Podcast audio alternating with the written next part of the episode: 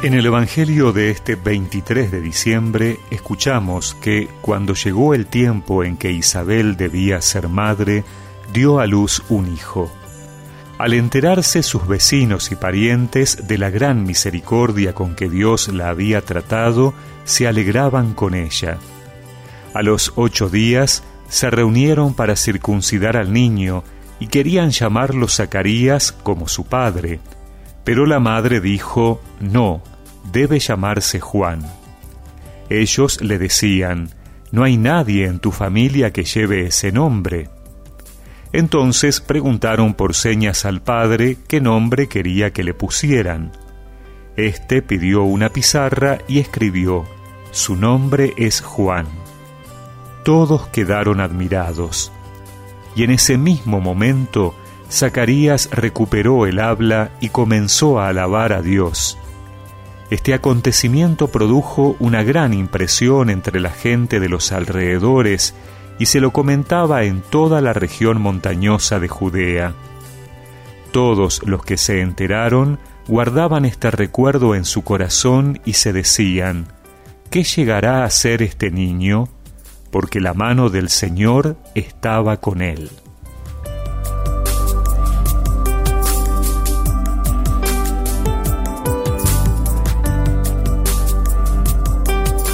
El Evangelio de hoy, subrayando algunos elementos, advierte en el acontecimiento del nacimiento de Juan y de la imposición de su nombre, la intervención prodigiosa y misericordiosa del Señor, actuando en la vida del pequeño de modo extraordinario.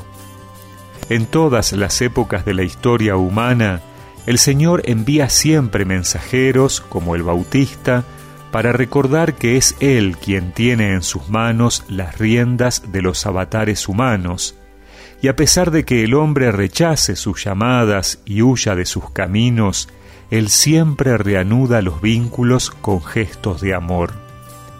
Tampoco hoy faltan entre nosotros signos concretos y modos elocuentes de su palabra, personas y acontecimientos extraordinarios que siendo instrumentos del espíritu, elevan las propias antenas para captar la onda del mundo nuevo que se perfila en el horizonte. Lo nuevo ya está y está vivo. Hay que saberlo ver y respetar sin ceder a nostalgias del pasado o a sueños de futuro que son auténticas evasiones de la realidad.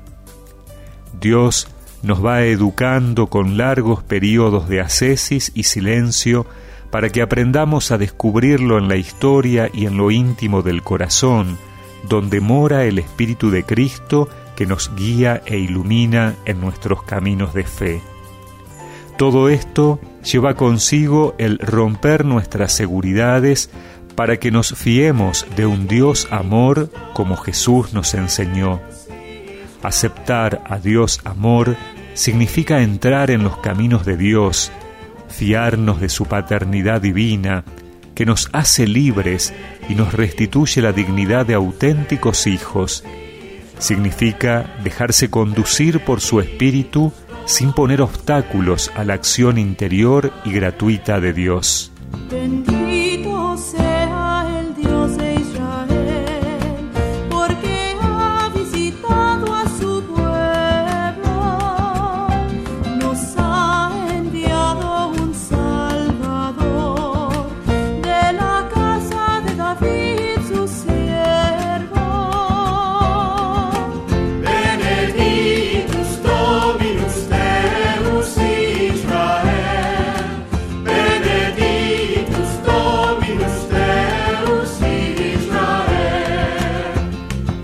Recemos juntos esta oración.